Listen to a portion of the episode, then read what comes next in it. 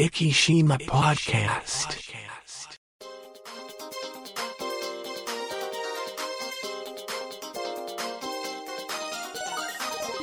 この番組は、イキのちょっとしたニュースを Facebook 上でお伝えしております。生島 Facebook ページの管理集団、IKIG11 が制作、配信し、イキの最新ニュースやゲストトークをお伝えいたします。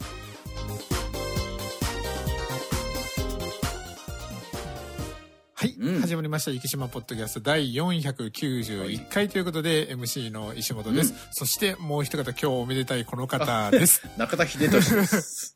はい、あーそうですね。この後ちょっとたっぷりお伝えしようと思いますけども、はいあの、あえてこの、ここまでずっと黙ってたんですけど、福山先生、お誕生日おめでとうございます。ありがとうございます。もう、もうこの年になってくると、だんだん、あんまり、数が増えるだけになってきましたね。はいあのーちょっと前考えたら、あのー福山50というですね、はいはい。あのー福山先生が50歳の時は、あのー、正直さんの方ではい。お祝いをさせていただいて、あのありがとうございみんなでハギスを食べるとかですね。やりましたね。ありがとうござはいいます。、したのを思い出したところですけども、もうだからあれから、えっ、と、5年経つんですかね。そういうことですよね。ですよね。はあ、じゃあ、そろそろ福山 60を考えていかない。いやいやいやいや、その前にほら、誰々50とかが来るじゃないですか。そうですね。はい。はいそうですね。はい。あの、ダダ漏れ50もですね、あ,、あの、来、あの、今年、あの、来るはずですからですね。えーはい。そこで振りましたというですね。なるほど。はい。あの、福山先生が、あの、先ほどオープニングで中田秀俊さんでおっしゃいましたけども、あの、実を言うと先週のですね、はい放送の中で、はい触れようと思ってたんですよね。はいはいはい触れようと思ってたんですけども、まだ公式ホームページに載ってなかったんですよ。その月曜日の時点で。はいはいだから、ちょっと、あの、ネタバレに最悪なってしまったらいけないなと思って、で、ツイッターとか見ても、あの、上げられるのが土曜日だったんですよ。うんうんうんうんなので、あ、これ土曜日まで発表されないのかなと思ってほど、なんか、はね、ボツになるかもしれないって言って、そうなんです、そうなんです。はい。というところで、えっ、と、じゃあ、ニュースの方でですね、行こうと思うんですけども、えっ、と、こちら、あの、J-Wave さん。うん。J-Wave ですからの T ね。はい。天下の天 J-Wave さんで。天下の J-Wave ですよ。はい TDK、これも天下の TDK ですね。はい。ボイスズ、ボイスフロム日本物というところで、えっ、と、こういう、あの、J-Wave さんで日曜日の12時から毎週、あの、放送されている番組があるんですけども、こちらでですね、えっ、と、まあ、先週、えっ、と、先、先週ですね、6月の5日の放送からですね、あの、長崎編というところで、6月5日にあの、そのぎ茶を作られてる方ですね、はい。その方に、あの、このパーソナリティ、なんと、あの、世界に羽ばたく、あの、轟く、中田秀俊さんですね。はい。中田秀俊さんが訪れて、それで中田秀俊さんが自らインタビューをするっていうような形になるんですけども、それで、今回、長崎県編第2弾というところで、えっ、と、読ませていただこうと思います。旅する日本物、うん。長崎アスパラガス好み農園というところで、はい、日本の本物とその作り手の声をご紹介する TDK ボイスズフロム日本物、うん。今回は中田秀俊さんが長崎県の離島壱岐島でアスパラガスを生産する好み農園の好み忠人さんたあ民人さんを訪ねた様子模様をお送りしましたというところで、はいいや普通にですよ、ええ。普通にあの中田と好みさんが普通に話してるんですよ。本当本当そうなんですよ。ラジオを聞いたらですね、ええ私もあの聞かせていただきました。はい。であのまあ本人の本人談によるとあのサッカーにあまり興味がないからですねあの中田の価値をですね分かってない。分かってないんですよ。もう言ってもらえればね、僕らあそこの国道のところからスローインのボールかなんか投げ込んだんですけどね。あのこれがですねそ超超ですねシークレットだったみたいで、はいはいはい。そうでしょうね。なかなかはい。ただじあのちょっと実を言うと教えてもらってて、はいはい。あのき少し傷跡を残そうと思ってですね、はい。あの好みさんがあのつなぎを着てるんですよ、はいはいはい。でそれであの写真あのつ日本物のツイッターを見てもらったら出てると思うんですけども、あの赤いつなぎを着てるんですけども、あの中田選手、海外に行ってあのペルージャローマとですね、赤を基調とし赤たチームに行ったので、あのまあつなぎあの赤があったら赤にしてくださ。ないるほど。リクエストしてたんですね。はい、リクエストをあのしておい。て、この微妙なこのね気遣いがね、はい。そこを分かってほしかったということですね、はい、というところでこの JWAVE のあの日本物という番組でですね、結構長あの長かったです。ね30分ぐらい。30分じゃなくて35分ぐらい、はいはいはい、放送されましてこちらはですねあの JWAVE なのであのラジコ、はいはいはい。そうでですすね。ラジコアプリで、あの、有料会員の方はエリアフリーで聞けます。で、それで、タイムフリーは、あの、1週間聞けますので、あの、エリアフリーの、あの、会員になっている人は、ぜひですね、あの、JWAVE 日曜12時、あの、TDK ボイスフロム日本ものをはいはい。再生していただいたら、もう、全面的にあの、さ全面的は言い過ぎですね。30分ばかし、あの、好みさん特集っていうような、そうそうそうそう。なんはいですよ、感じになってますので。いいお話されてて、あそう。やって売り込んだんだって思ってね、感動しましたよ僕は。はい。だし、あのーあ、アスパラってあの、知ってるようで知らないことが結構あったないというところで、なんかね豆知識みたいなのもあったりとかしてですね、買うときにここを注意するとかいう話そうですね。も出てまあすしね、そそこはありましたね。はい。それはもうあの、ここで言ってしまったら著作権的なことになりますので、言いません。けど、あの、簡単に、あの、アスパラを買うときに、うん。あの、見極め法みたいなですね。そうそうそう。コロミさんの話興味がないけど、それだけでもっていう方はぜひ、興味持ってみたいな。話、はい。で、ここにですね、まあ、内容として言えるところとして、あの、ここの JWEB さんのホームページにはいはい。書いてあるようなところに関しては読めるかなと思いますので、はい。えっ、と、まあ、あの、息といえば、焼酎、息牛、様々な海産物が有名とは思ってたけど、あの、結構中田さんの耳には、あの、息に行くって言ったらアスパラガスだよっていう声うんが上がってたというところで、アスパラガスを見に行った後。で、まあ、好みさんがなぜアスパラガスに、あの、手を出したのかというところ、うんまあ、正確にはお父さんなんですけども、まあ、あの最初に植えてから3年は収穫ができないと。で、その後はシーズン中毎日収穫できるという利点があるというところで、まあ、あの、3年かかるっていうところで、まあ、ニッチなそうなじゃないのかっていうところですね。そういうところで目につけられたとかですねまあ。ウイスキーに似てますね3年間 なるほど。あのそこはやっぱりあの、そこを耐えれるかどうかっていうところですね。はい。そして、えっ、と、好み農園さんが、あの、今後ですね、目指している味とかですね。うん。うんそういうのが、そうそうあの、いいちょっと、はい。なるほどなってね、感動しました、あとはその、息の中での、あの、農家同士のですね、循環の話だったりとかですうんそうそうそうね。ありましたね。結構、あの、息にいても知ってたり知らなかったり、面白い話が30そう分間。そうそうありました。ですね。はい。うんこれはぜひですね、あのーちょっとエリアフリーが聞ける人で、もっと言えば周りにエリアフリーが聞ける、あの、方がいたらですね、うんちょっと聞かせてもらったりとかして、ねはい。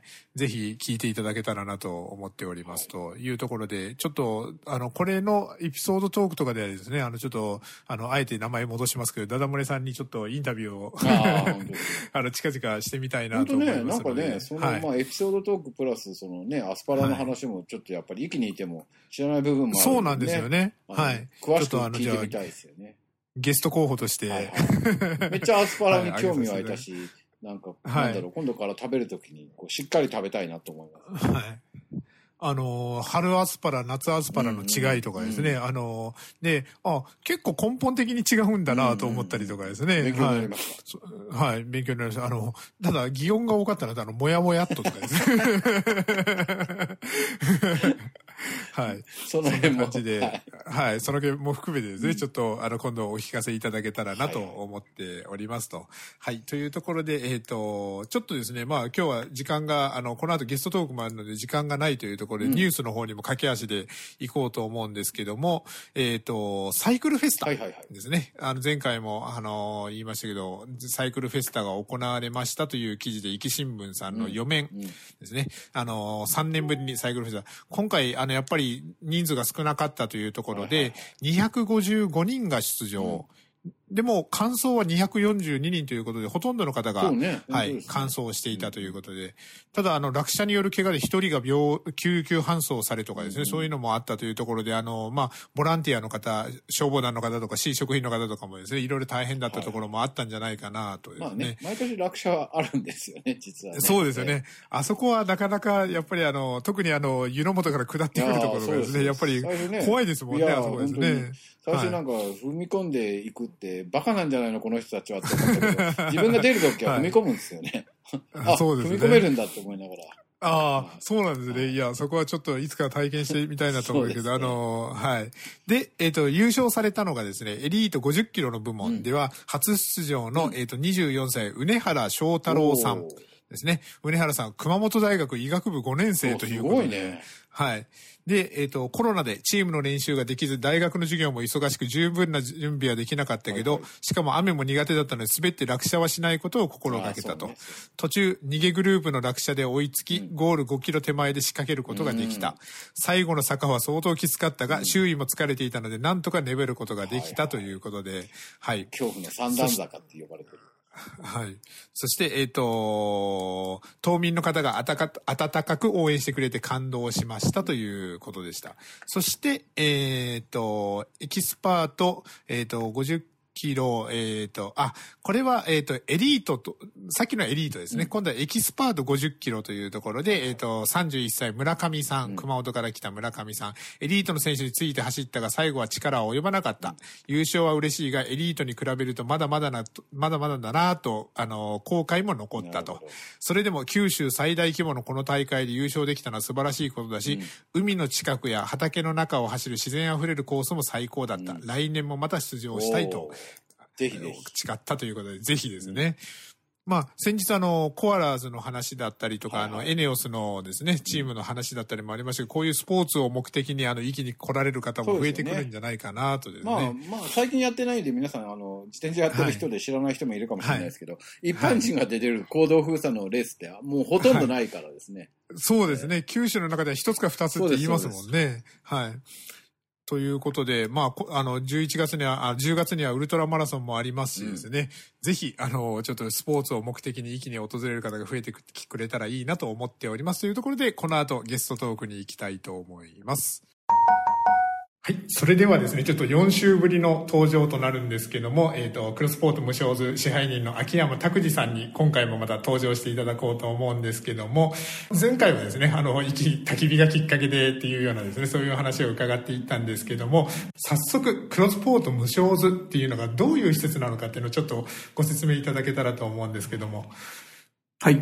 えっ、と、4週ぶりになります、クロスポート無償図の秋山と申します。えっ、と、この施設はですねはい、もともとは、あの、農協さんがお持ちだった、えー無償図支所というのが、はい。えー築45年ぐらいのビルがございまして、これが、まあ、あの、無償支所が、こう、閉鎖になることになったので、まあ、競売にかけられて、はい。で、一旦は、まあ、地元の方が落札されたんですけども、はい。なんかその使い道とかは特に決まってね、らっしゃらないと。で、場合によってはもう更地にされるということだったので、えーそれだったらちょっと僕らの方でアイデアがあるから、まあ、なんとか譲ってもらえないだろうかとはい。いうんで、まあ、半年がかりの交渉になったんですけども、はい。あの、まあ、お譲りいただいて、はい。で、そこを、えっ、と、まあ、きまあ、大義名分というか、はい。えー基本的には当該の方だったり、事業者さんはい。だったりが、域に来た時に、はい。こう、えー新たな事業を立ち上げられたりだとか、まあ、もしくはワーク、先ほどワーケーションと言って、はい。その観光しながら仕事をする際の拠点としてはい。使ってもらう施設として、あの、まあ、リノベーションして立ち上げました。はい。はい、あの駅の方にご紹介するとするとあの昭和橋のですね。近くのリックさんの横っていうようなですね立地になるわけですけどもまさにあの駅郷の裏のあの中心にですねあるような施設になるわけですけど結構そのワーケーションっていうですねさっきキーワードが出てきてちょっとあのごめんなさいあの何週間前のですね、ポッドキャストでワーケーションそんなに重要あるかなみたいな話をですね ポッドキャストの中でもちょっとしてたことがあったんですけども、そのワーケーションご自身がもうワーケーションの経験が豊富っていうふうに伺ってるんですけどもはい。えっ、と、そうですね。あの、えー、まあ、なんか、ちゃぶ台返しになっちゃうかもしれないですけど、はいワーケーションっていうのが、まあ今、まあば、流行り言葉というか、で、あの、よく耳にされるかとは思うんですけれども、なんか徐々にそれはもう当たり前のことになっていて。で、僕らも別にそのワーケーションっていう定義がなかった頃でも、あの、出張の時にノートパソコンを持って行って、で、まあ観光しながら合間にメールをチェックしたりだとか、企画書を書いたりしたとかっていうのは普通にしていて、それがまあいつの間にかこう定義として名前がついてワーケーションになったっていう感じなんですね。なので、なんだろう、あの、どんどんそれがもう当たり前になっていく。単なるこう、えっ、と、出張が、が、の延長線上のようで、なっていくんじゃないかなと。あと人の働き方も特にコロナで、あの、会社に行かないのが割と当たり前になった業種もあったりして、だから、まあそういう働き方の変化っていう時代の流れにだんだんそういう当たり前のことになっていって、で、そのうちもしかしたらワーケーションっていう言葉も当たり前すぎてみんな使わなくなるんじゃないかなぐらいに思ってます。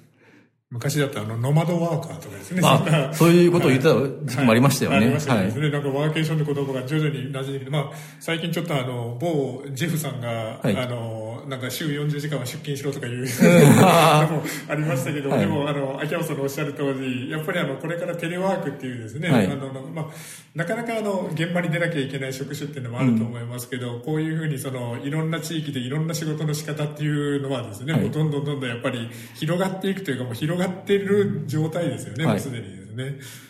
でも、まあ、せっかくじゃあこういうふうにその、一気にワーケーションで来ていただくというところでですね、はい。で、先ほど郷の浦の中心って言いましたけども、はい。まあ、そうなったらじゃあ今度、息もちょっと見ていただきたいなとそうですね。思ったりするんですけども、はい。そうなると、ここ今、ちょっとお邪魔させていただいて、まずここに来るときに目に飛び込んでくるのが、はい。ちょっと不思議な乗り物が、あちょっと的に、はい、止まってるなと思うんですけども、はい。あの乗り物についてちょっと教えていただけたらと思うんですけども。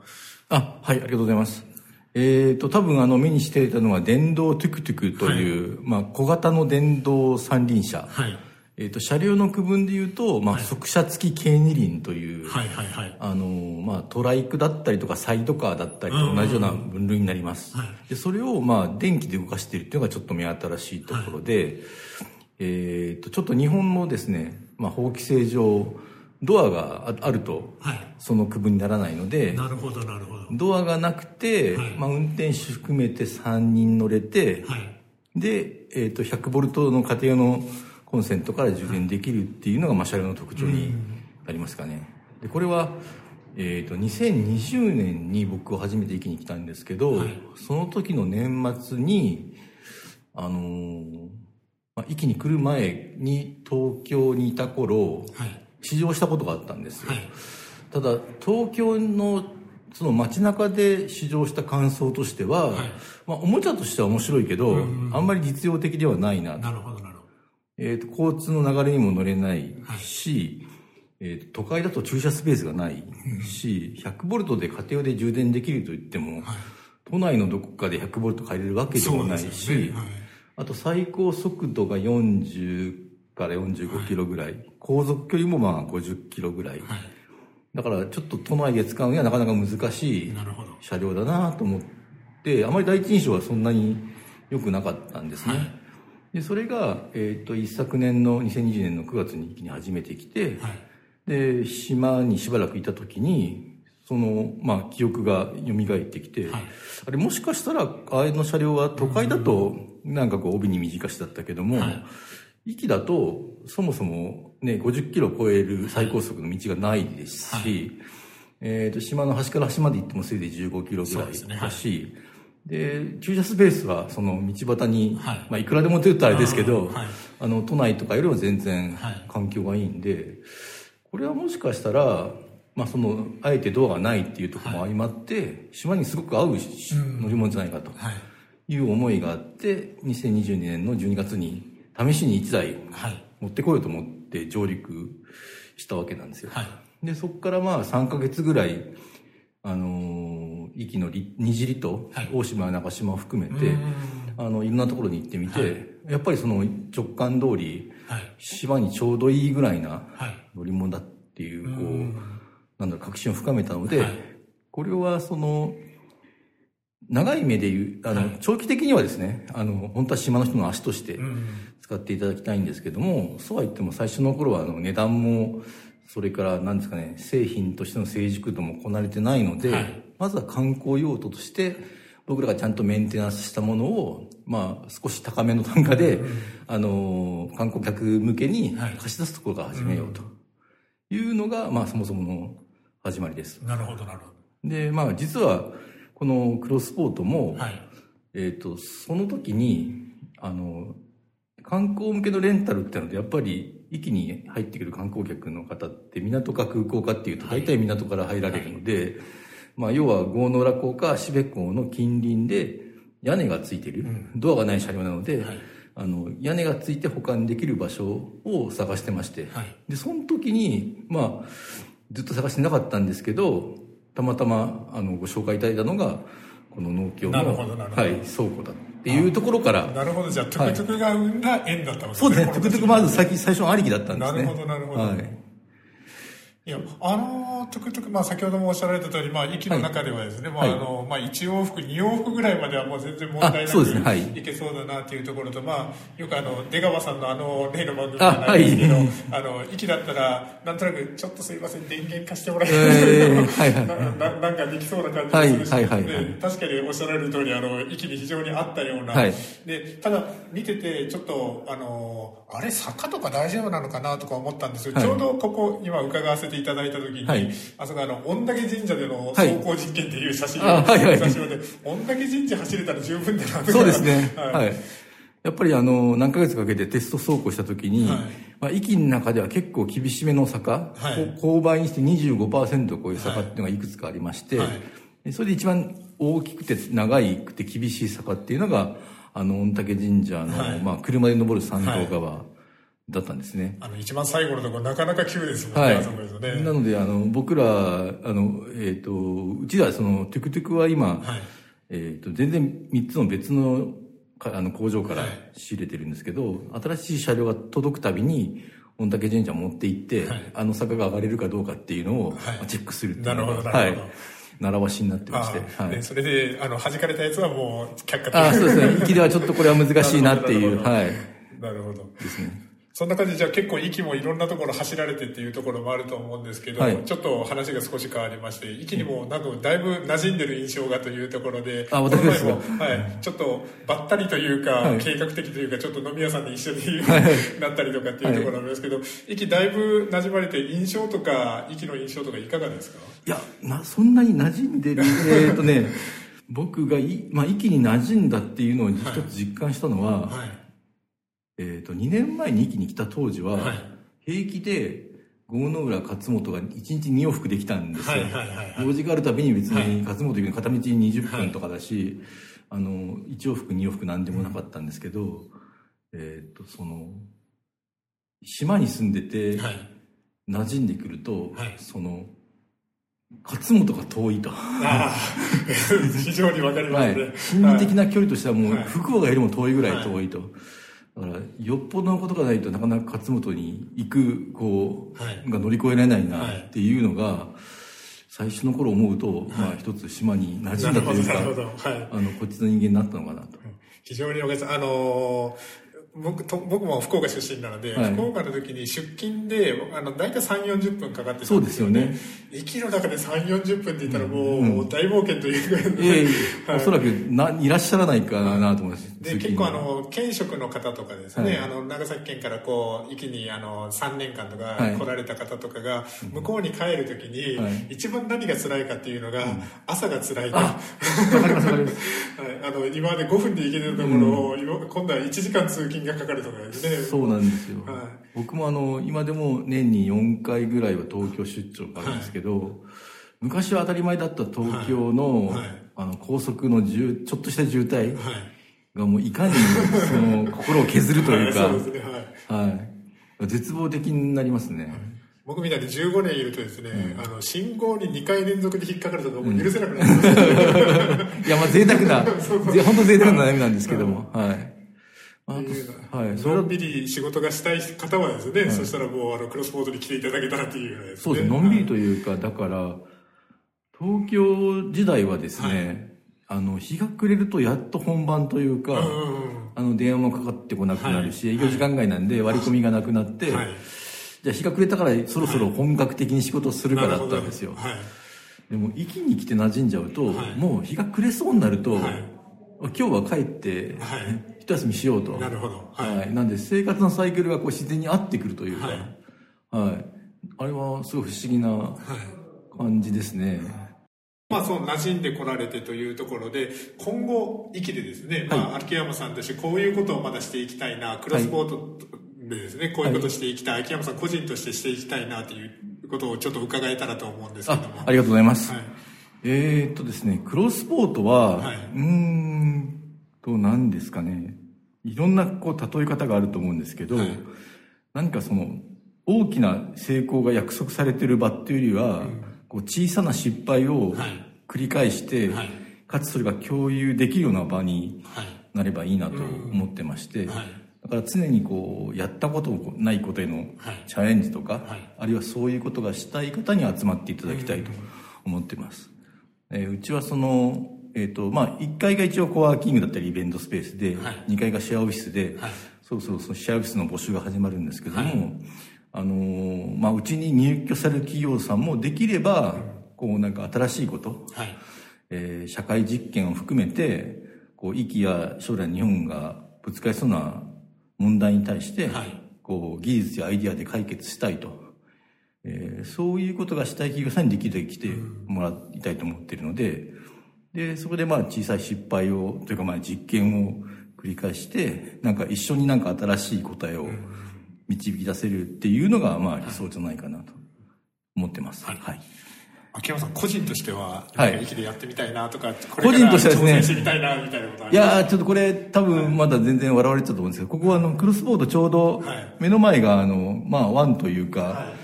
あえっと、船がつけられるような環境にありまして、はいで、あの僕、さっきもちょっと言いましたけど、はい。壱岐の二次離島にはい。トゥクトゥクを持ってった時に、うんはい。あの、壱岐、壱岐本島でももちろん合ってるんですけど、はい。二次離島でのトゥクトゥク体験がさらに良かったんですね。なんで僕のちょっと将来の夢っていうのが、はい。あの、まあ、壱岐の二次離島にはい。暮らして、なるほど。船で通勤をするというのがやってみたくてですね。あのちょっと前のあの今週ですよね、壱岐新聞さん見たらあの、はい。クロスポートさっきさっき僕もちょっと来てからああるかなと思って確認したんですけどあの、はい。船舶の旗とかですね、はいはいはい。があったりさっきちょっと本棚見させてもらったら船舶免許の取り方、あのちょっと見させてもらって、はい。あなるほどそういうところに明るい方なんだなっていうところはちょっと思ってたんですけど。いや、あの、実は全く明るくなくてですね、はい。本当にこっちに来て、はい。あの、毎日この、えー、と風景を眺めるうちに思いついたことなんで、はい。僕はあの全然海にも船にも明るくないですし、はい。全て島に来てからのその付け焼き場なんですけど、はい、というところでじゃあ秋山さんが虹離島ですね、まあはい。本当にあの大島長島ですね、はい。もうちょっと気軽に行けたらなってうん。思ったりする。僕も実を言うとですねあの船で行って、はい。あそこをぐるっと50分ジョギングをしてそれであの帰りの船で帰ってくるっていうですね、だからこう行った船で降りて、はい。走って、はいそれで長島で降りて、はい。それで大島に行って、うん。大島に停泊して長島戻ってきますよね、はい。長島で降りてバーッと一周走って大島、あの三号橋とか通ってですね、それで船に乗って戻ってくるっていう、あの二次離島を気軽に使うっていう。いや、めちゃくちゃ贅沢ですね、それ。はい。はい。あのジムとかでずっと走るよりですね、うん。なんかたまにそういう300円ぐらいで船に乗ってっていうのができるので、はい。面白いなと思ってたところなので、うん。まあ、二次離島をいろいろ、まあ、使うって言ったらちょっとすごい失礼な言い方かもしれないけど、はい。二次離島をもみんながどんどん利用するようにですねね。なってくれたら面白いのかなというはいはいはい。そのヒントをちょっと秋山さんから今度いただけたらといえいえ、こちらこそ、ぜひぜひ。はい。思いますのでよろしくお願いいたします。というところですいません。だいぶ時間が来てしまったのであの最後にちょっと秋山さんの方からですね、はい。一言いただけたらと思うんですけどもよろしくお願いいたします。はい。あの、2週にわたってご紹介いただきありがとうございました。あの、まだまだ、あの、クロスポート無償図いらっしゃった方、ない、あの、あんまり遠見の方でごく一部だとは思うんですけども、あの、ぜひ気軽に見学していただいてですね、で、その中でも何か自分が思いついたことを試してみたい方は、あのご相談いただければと思いますので今後ともよろしくお願いいたしますはい、ありがとうございます。というところでですね、あの、2週には、だいぶ2週にわたっての だったんですけども、あの、クロスポート無償支配人、秋山拓司さんに、あの、今回ゲストとしてお越しいただきました。貴重なごお話いただきありがとうございました。また、あの、ポッドキャストの方お越しいただけると思ってますので、その時はまたよろしくお願いいたします。というところで、この秋山さんゲスト会を終わらせていただこうと思います。秋山さんありがとうございました。あありがとうございました生島ポッドキャストこの番組は、生島 Facebook ページの管理集団、IKIs11 の制作、配信にてお送りいたしました。生島 Facebook ページに興味のある方は、Facebook 上で、生島と検索していただき、ページ内にていいねを押していただけたらと思います。Facebook をされていない方でも、Google などの検索サイトにて、生島と検索していただくと、生島 Facebook という検索結果が出てくると思いますので、そちらからアクセスし、ブックマークに入れていただけたらと思います。それではまた来週。